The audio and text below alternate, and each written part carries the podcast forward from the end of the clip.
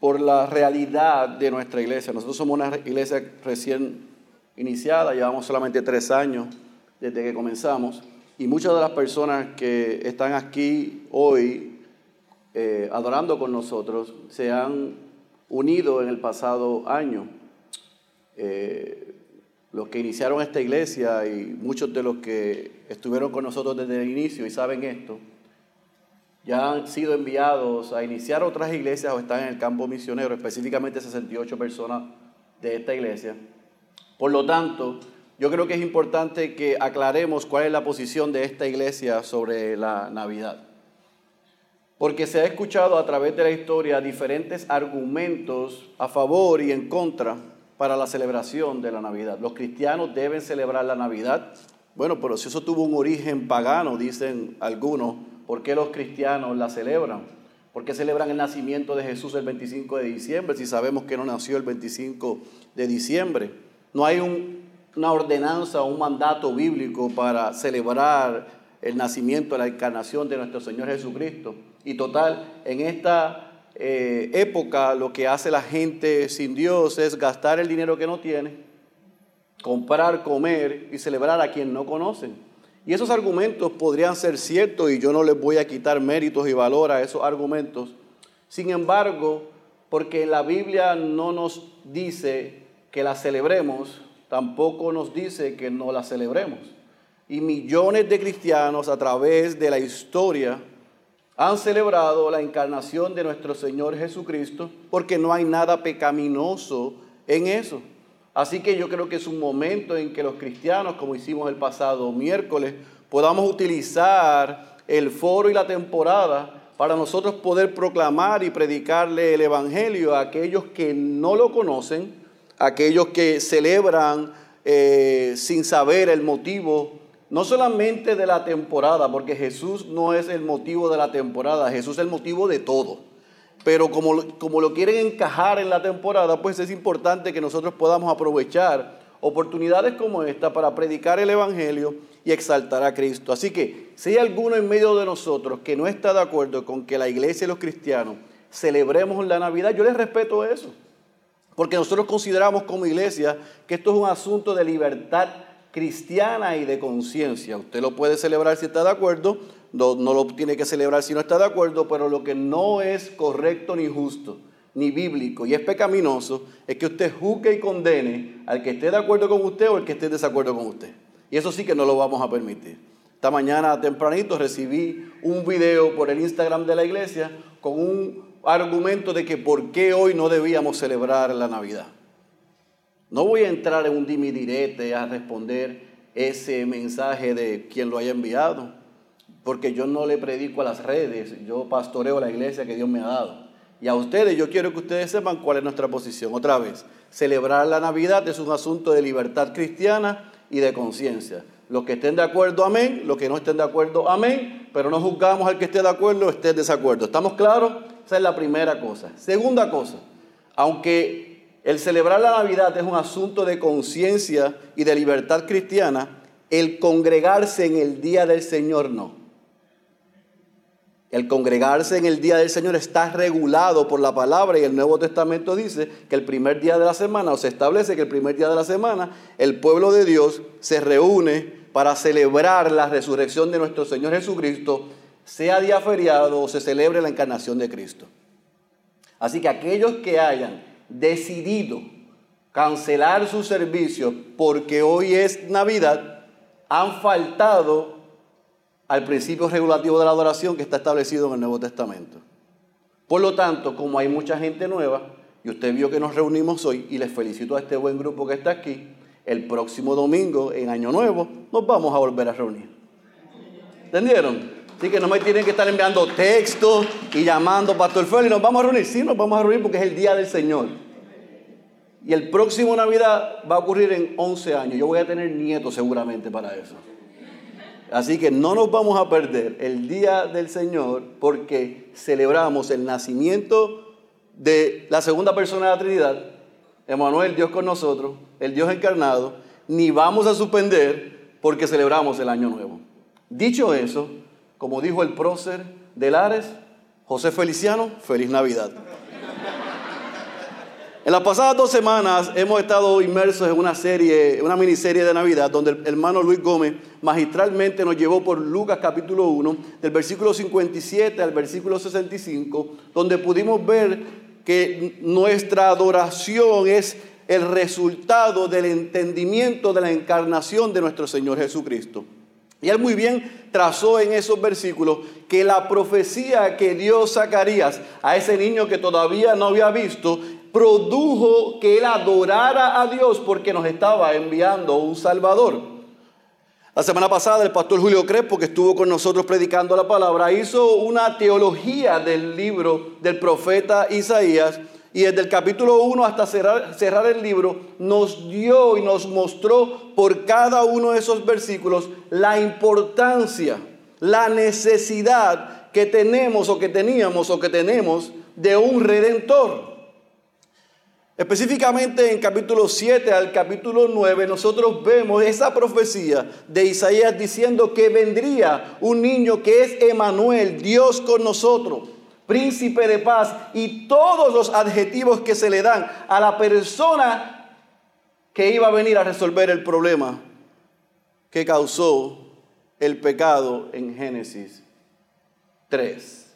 Sin embargo, hoy para cerrar esta miniserie, Queremos ir solamente a un versículo.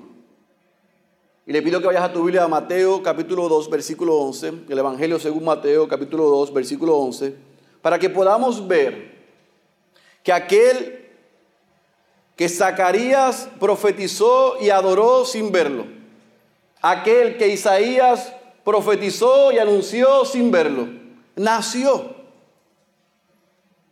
Y veremos específicamente un grupo de hombres y su actitud ante ese niño que había nacido. Pero a través de varios textos en las escrituras nosotros podemos ver que el patrón y la actitud que tuvieron esos hombres que vamos a leer en breve fue una y otra vez la actitud de aquellos que se encontraron con Jesús. Para entonces finalizar y cerrar este corto mensaje, preguntándonos cuál es la actitud de nosotros ante Jesús. Mateo capítulo 2, versículo 11. ¿Están ahí? Leemos la santa y poderosa palabra de nuestro Señor. Leemos este simple texto, oramos para pedir la asistencia del Espíritu para la iglesia y el predicador y comenzamos a desempacar lo que dice este texto. Y entrando en la casa, vieron al niño con su madre María. Subraye y postrándose, le adoraron y abriendo sus tesoros, le presentaron obsequios de oro, incienso y mirra. Vamos a orar una vez más. Padre, te hemos alabado, hemos reconocido que estamos delante de tu presencia y tu presencia está en cada uno de nosotros. Te rogamos, Señor, en esta hermosa mañana, que tú asistas al predicador y a tu iglesia que Él con claridad pueda exponer lo que dice este texto y que tu espíritu lo pueda aplicar a la vida de tu iglesia. Pero sobre todas las cosas, Señor, te rogamos en esta mañana que si en medio nuestro hay alguno o alguna que todavía no es tu hijo o tu hija, que hoy tú le puedas llamar a salvación, que puedan entender qué es lo que celebramos hoy. Esa es nuestra oración, en el nombre poderoso de Jesús. Amén, amén amén. En, esos, en ese versículo hay tres cosas que yo quiero resaltar, que quiero que lo anotes ahí en tu Biblia, lo anotes en tu boletín, lo anotes en tu libreta o en tu teléfono. Pero hay tres acciones, hay tres actitudes que nosotros vemos con claridad que hacen estos hombres. Número uno, humillación. Número dos, adoración. Y número tres, gratitud. Otra vez, estos hombres nos muestran en el encuentro con Jesús, número uno, humillación. Número dos, adoración. Y número tres, gratitud. Ahora, sería irresponsable de mi parte yo entrar al versículo 11 sin explicar el contexto en el que se está dando esto. En Mateo capítulo 1, desde el versículo 1 hasta el versículo 17, usted ve narrada la genealogía de Jesús tres bloques de 14 generaciones, donde se muestra la línea de donde viene nuestro Señor y Salvador Jesucristo. Pero desde el versículo 18 al versículo 24, Mateo, a diferencia de Lucas, usted va a observar que de manera rápida se parece a Marcos que acabamos de estudiar el último año. Él va de manera rápida naciendo como, número uno, María concibe por el Espíritu Santo a Jesús. Número dos, la reacción de José ante ese anuncio. Número tres, el encuentro del ángel con José. Y número cuatro, el nacimiento de Jesús. Ya en el capítulo 2, versículo 1 al versículo 10, se nos habla de unos hombres que al enterarse del nacimiento de Jesús en Belén de Judea, se acercan a Herodes para preguntar específicamente dónde estaba ese niño. Y vemos el diálogo entre Herodes y estos hombres, sabiendo nosotros, porque lo vemos claramente en Mateo capítulo 2, versículo 1 al 10, que la intención de estos hombres era ir a donde estaba ese niño, pero la intención de Herodes era matar y destruir a ese niño. Llegamos entonces al versículo 11 sabiendo que una estrella de manera milagrosa dirigió a estos hombres a donde estaba, dice Mateo, el niño. Ahora, antes de desempacar estos tres puntos importantes que vemos en el versículo 11, yo no voy a entrar en los méritos ni a perder el tiempo si eran tres reyes magos. Tampoco voy a perder el tiempo para contestar la pregunta si se llamaban ¿cómo? Melchor, Baltasar y Gaspar. Tampoco voy a contestar si cuando llegaron, llegaron al pesebre o llegaron a una casa. No voy a contestar si era bebé o era un niño, pero lo voy a decir por qué. Porque el texto nos dice que era un niño, ya no era un bebé. Pero eso no es relevante hoy. Lo que es relevante es lo que yo quiero que usted se lleve en esta mañana. Es la actitud con la que estos hombres entraron a casa de María, porque parece que José estaba trabajando, y la forma en la que ellos se relacionaron con el niño. Y ahí en el versículo 11, en la parte alta, y le dije que lo subrayara, la primera actitud y respuesta de estos hombres ante el niño fue que se postró. Se postraron a él. En otras palabras, estos hombres se humillaron. La actitud de estos hombres fue de qué? De humillación. Y quizás a usted se le pasa por encima de la cabeza esto, pero es importante que usted entienda que cuando alguien se postra ante otra persona, no solamente se está humillando, se está poniendo debajo, está reconociendo que esa persona tiene un nivel de respeto y un nivel de autoridad que él no tiene o que ellos no tenían. Ahora, no pierde de perspectiva que estos hombres que venían de Persia, de Babilonia, del Oriente, eran unos eruditos, eran unos estudiosos de la ciencia, de la astrología. Conocían las profecías del Antiguo Testamento al pie de la letra. Estaban en una posición socioeconómica alta. Eran gente respetada. Pero al ellos ver a este niño, Mateo dice que ¿qué sucedió? que se postraron. Escuche bien para aclarar este punto. Se postraron ante Jesús, no ante María.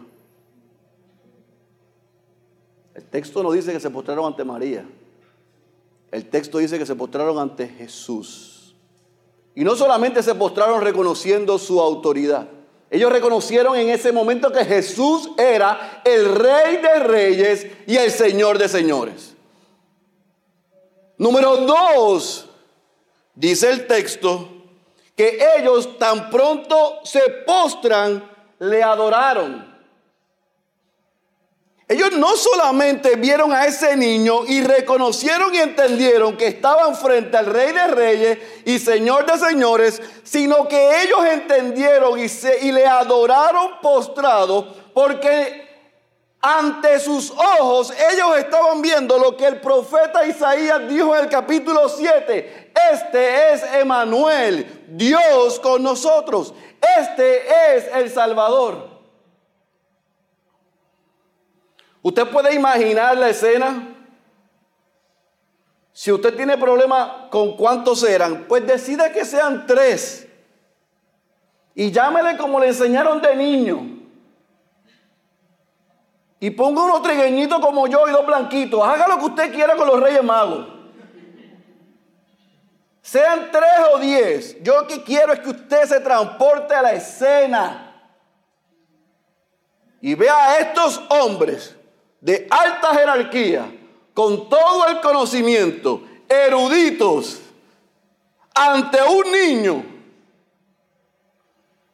menos de dos años, probablemente, postrados y adorándole. Y no solamente ellos se humillaron ante el niño, ellos no solamente le rindieron adoración, ellos no solamente reconocieron que era el Rey de Reyes, el Señor de Señores, Emanuel, Dios con nosotros, el Príncipe de Paz, sino que ellos reconocieron que era Dios con nosotros. Estamos delante de la presencia de la segunda persona de la Trinidad. El Dios encarnado, Dios hecho hombre, está delante de nosotros y no nos queda otra cosa que adorarle. Así que ellos qué? Se humillaron. Ellos dos le adoraron. Pero es interesante porque termina el encuentro Mateo diciendo que ellos mostraron gratitud. Cierra el versículo 11 diciendo, y abriendo sus tesoros. Yo quiero que usted circule eso. Porque no dice los tesoros de Persia, no dice los tesoros de Babilonia, no dice los tesoros del oriente, dice que sus tesoros le obsequiaron, le entregaron oro, mirra e incienso. Y otra vez, no voy a hacer una teología de qué significaba cada elemento. Porque seguramente estaremos de acuerdo que un significado espiritual tenía. ¿Cuál? Ahí yo no voy a especular. Lo único que yo sé, porque el relato paralelo en Lucas 2 nos dice que como eh, que José y María cumpliendo la ley, cuando eran los ocho días, llevaron a Jesús al templo y la ley establecía que cuando nacía un niño se sacrificara un cordero y los pobres dieran unas palomas, nos da con claridad la evidencia de que José y María eran qué? Verdaderamente eran pobres. Pero esos regalos, específicamente el oro, tienen que haber resuelto. Porque más adelante del capítulo 2 nosotros vemos que José, dirigido por el Espíritu, saca al niño a Egipto. Y no iba a llegar a Egipto con dos palomas. Así que de alguna manera u otra, los regalos que le dieron estos sabios fueron de bendición, pero otra vez, el oro, el incienso y la mirra no fueron entregados a los padres. Fue una muestra de gratitud, una muestra de adoración, una muestra de humillación, una muestra de entregarle de lo mejor que ellos tenían a ese niño que era el Dios encarnado. Podemos, y si continuamos leyendo, y leemos el relato paralelo en Lucas 2, hay muchos detalles que pudiéramos añadir en esta mañana después de la visita, no solamente de, e, de estos sabios, sino también de los pastores cuando el niño o el bebé acababa de nacer. Pero hay algo que es que llama mi atención. Y es la expresión que hace en Lucas 2 sobre la actitud de María al ver todas estas cosas sucediendo. Ella atesoraba y guardaba lo que estaba viendo en su corazón. ¿Qué era lo que ella atesoraba y guardaba en su corazón? Que todas estas muestras, y las vamos a ver en breve, un poco más adelante en Lucas capítulo 2, eran una evidencia de que lo que el ángel le dijo a ella se estaba cumpliendo delante de sus ojos. Este es el Salvador. Y los que se relacionaron con él al principio no tuvieron problema en identificarlo, en humillarse, en adorarle y en entregarle lo mejor que ellos tenían. Eso me lleva entonces a preguntarnos a nosotros como iglesia, ¿tenemos la misma actitud ante Jesús que esos hombres? Como cristianos, ¿tenemos la misma actitud ante Jesús?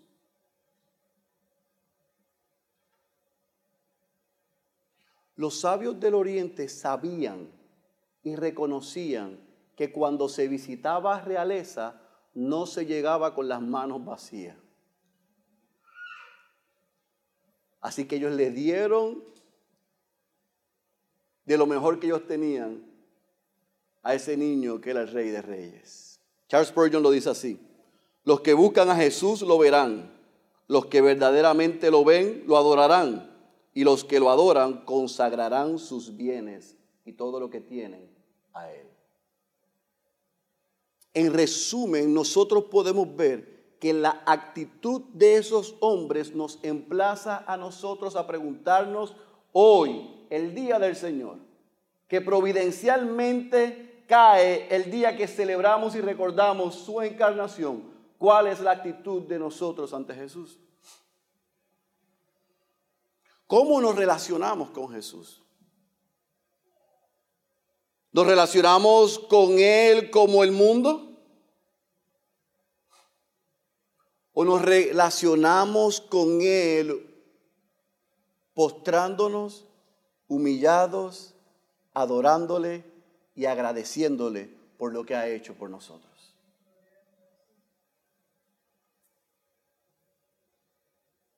No hay ninguna mejor aplicación para un texto como este que preguntarnos cuál es nuestra actitud ante Jesús. ¿Es nuestra actitud, iglesia, como la de Zacarías? Que adoró y alabó sin verlo, pero reconociendo quién vendría. Es nuestra actitud como la del profeta Isaías cuando inspirado por Dios anunció que Dios se, se haría como nosotros y vendría a este mundo. Es nuestra actitud como los ángeles cuando le anunciaron a los pastores que un ángel se apareció, pero inmediatamente luego del anuncio aparecieron otros ángeles y adoraron a Dios porque el príncipe de paz había llegado. Es nuestra actitud como la de los pastores, que al ver a ese bebé regresaron alabando al Señor y dejándoles saber a todo el mundo que el Salvador había nacido. Es nuestra actitud como la de Simeón en el templo al tomar el niño. Es nuestra actitud como la de Ana, la profetisa en el templo quien tuvo un esposo por siete años y probablemente tuvo 70, 80 viudas sirviendo a Dios en el templo y esperando ver a Jesús. Es nuestra actitud como la de los sabios, magos, reyes, como usted quiera llamarle. Una y otra vez Hombres y mujeres que tuvieron un encuentro con ese bebé y con ese niño se humillaron, le adoraron y le dieron lo mejor de ellos. ¿Cuál es nuestra actitud iglesia, hermano y hermana, en esta mañana ante Jesús. Ya no el bebé, ya no el niño, sino el hombre que fue a la cruz a dar su vida por ti y por mí. ¿Cuál es nuestra actitud? Yo oro al Señor que sigamos siendo deslumbrados por la majestuosidad, la belleza y la obra que Dios hizo a través de Cristo para ti y para mí. Y que no nos vislumbremos con la fiesta, las comidas, las parrandas, que no tienen nada de malo, pero pueden con mucha facilidad distorsionar el propósito para el cual Dios envió a su Hijo. Si hoy estamos aquí, claros y conscientes de que la venida de Jesús no es una simple celebración de un día, sino que fue el inicio de lo que iba a costar que usted y yo estuviésemos sentados aquí, salvos, con seguridad de vida eterna, celebremos. Pero cuidado de que caigamos presa de este mundo que celebran un niño que han dejado en un pesebre, pero que lo aíslan y lo separan de la cruz del Calvario. Pesebre sin cruz no tiene sentido. Pesebre sin cruz es un oximorón, es una dicotomía. Celebramos hoy a un niñito y otros que lo han dejado colgado en un madero. Pero ese niñito creció y vivió una vida perfecta, la que no hemos podido vivir, y recibió la muerte que todos merecíamos. Y por ese glorioso intercambio y el Padre depositar su ira sobre él en la cruz del Calvario, no solamente fue colocado, como aprendimos unas semanas atrás, en un sepulcro, sino que al tercer día el Padre lo resucitó entre los muertos y hoy está sentado a la diestra del Padre intercediendo por nosotros. Y eso debe producir en nosotros humillación, adoración y gratitud. Ahora, si tú no eres cristiano y nos acompañas hoy, yo quiero que sepas que estamos muy contentos de que estés con nosotros y de hecho, si estás por primera vez, no te vayas sin pasar por aquella mesa porque hay un regalo para ti. Queremos conocerte y orar por ti. Pero si estás aquí y eres solamente criatura y no hijo, yo tengo una pregunta para ti.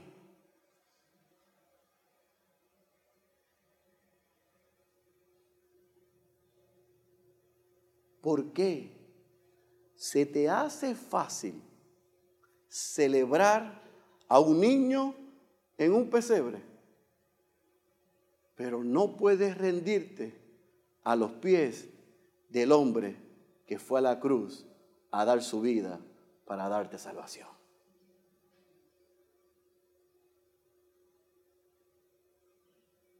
¿Por qué dejas a Jesús en un pesebre o en una cruz cuando hoy puedes reconocer que estás viviendo de espaldas a Él?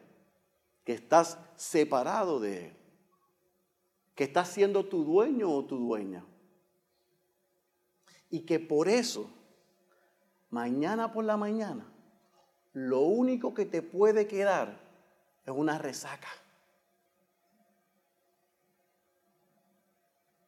Pero el vacío existencial continuará. Pero si hoy, el día del Señor, que providencialmente celebramos la encarnación de nuestro Señor Jesucristo, yo creo que es una gran oportunidad para que en vez de celebrar a un niño en un pesebre o a un hombre en Easter, en resurrección, en la cruz, hoy puedas rendirte a los pies de Él y reconocer que eres un pecador o una pecadora y confesar a Jesucristo como tu Señor y tu Salvador. Si eso haces, si eso haces, entonces te, te podrás relacionar con Jesús.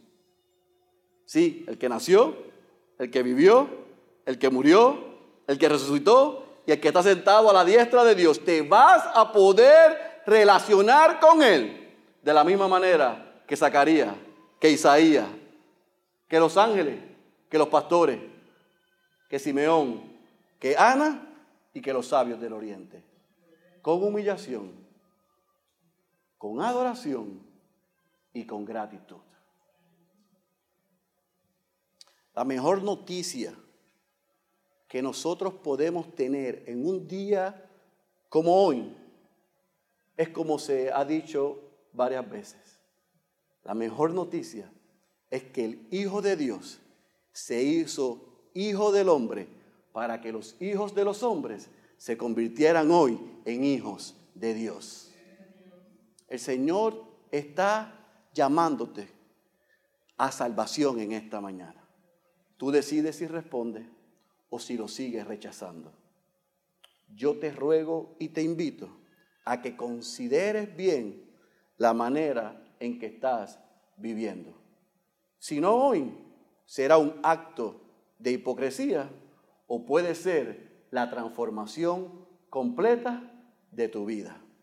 A la iglesia, que vivamos humillados, adorando y dándole todo lo que somos. Y al que no es cristiano, hoy es el día de salvación. Corre a Cristo.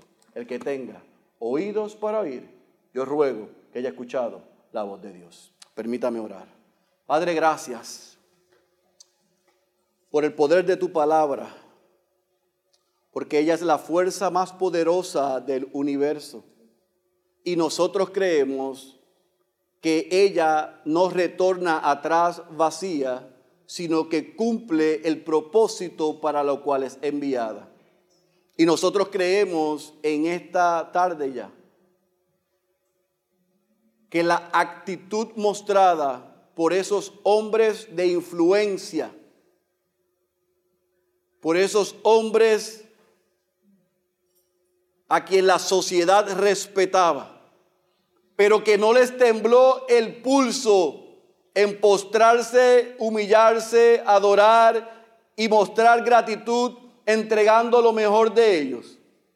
Es el anhelo de tu iglesia hoy. Sí, vamos a salir, nos vamos a reunir con la familia, vamos a disfrutar, vamos a intercambiar regalos, pero que recordemos que no hay mayor regalo el que tú nos has dado a través de Cristo. Algunos dicen que lo mejor está por venir. No, lo mejor ya vino y es Cristo.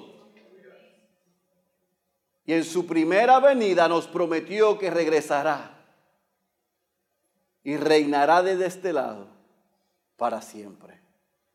Por eso queremos pedirte perdón como iglesia en esta tarde. Porque algunos de nosotros hemos sido y hemos caído en la trampa de desvirtuar el propósito de tu encarnación. Pero gracias porque hemos sido recordados por las pasadas tres semanas que nuestra actitud debe ser de adoración. Porque tú enviaste a un redentor por nosotros. Ayúdanos, Señor, a vivir de manera que te glorifiquemos en todo. Señor, que vivamos de una manera donde reconozcamos que Jesucristo es el Rey de Reyes, es el Señor de Señores, es el Salvador, es Emanuel, es el Príncipe de paz, es el Alfa y el Omega, es el principio y el fin. Y que eso nos lleve, Señor, a vivir vidas con gratitud, donde no solamente te damos de lo que tú nos has dado, sino que, nos damos por completo a ti, a tu causa. Que hoy si vamos a celebrar, celebremos ese glorioso intercambio que nos ha dado libertad. Y que la manera en que podamos de en la medida en que podemos como seres finitos reciprocar es dando nuestras vidas a ti y a tu causa. Oh Señor, pero te rogamos también en esta, en esta tarde por aquellos que están en medio de nosotros, que todavía no son tus hijos ni tus hijas. Estamos agradecidos, Señor, porque nos acompañan hoy. Pero te pedimos, Señor, y te hemos solicitado, te hemos clamado y rogado, que más que una visita de trámite, que sea una experiencia transformadora para sus vidas. Oh Señor, que tú hayas quitado la venda de sus ojos y ellos puedan ver su condición de pecado, porque viven de espaldas a ti, son sus propios dueños y se adoran a ellos, a otros o a otra cosa. Pero que al ver el peso de su pecado, tú le has dado la fe también, Señor, para venir en arrepentimiento y en confesión de que aunque somos horribles pecadores, Cristo es un grandioso Salvador. Y que puedan confesar a Jesucristo como Salvador y como Señor de sus vidas. Para que también, al igual que lo hizo Zacarías, Isaías, los ángeles, los pastores, Simeón, Ana y estos hombres, puedan unirse, puedan unirse a nosotros y como iglesia vivir vidas postrados a tus pies, adorándote y dándote Gracias por lo que has hecho. Oh Señor, haz tu obra en medio nuestro y que con gratitud, con conciencia y con alegría podamos hoy agradecer que ese príncipe de paz provee también libertad que podamos alabarte con libertad y que podamos vivir en completa libertad. Esa es la oración de tu iglesia. En el nombre poderoso de Jesús. Amén, amén, amén.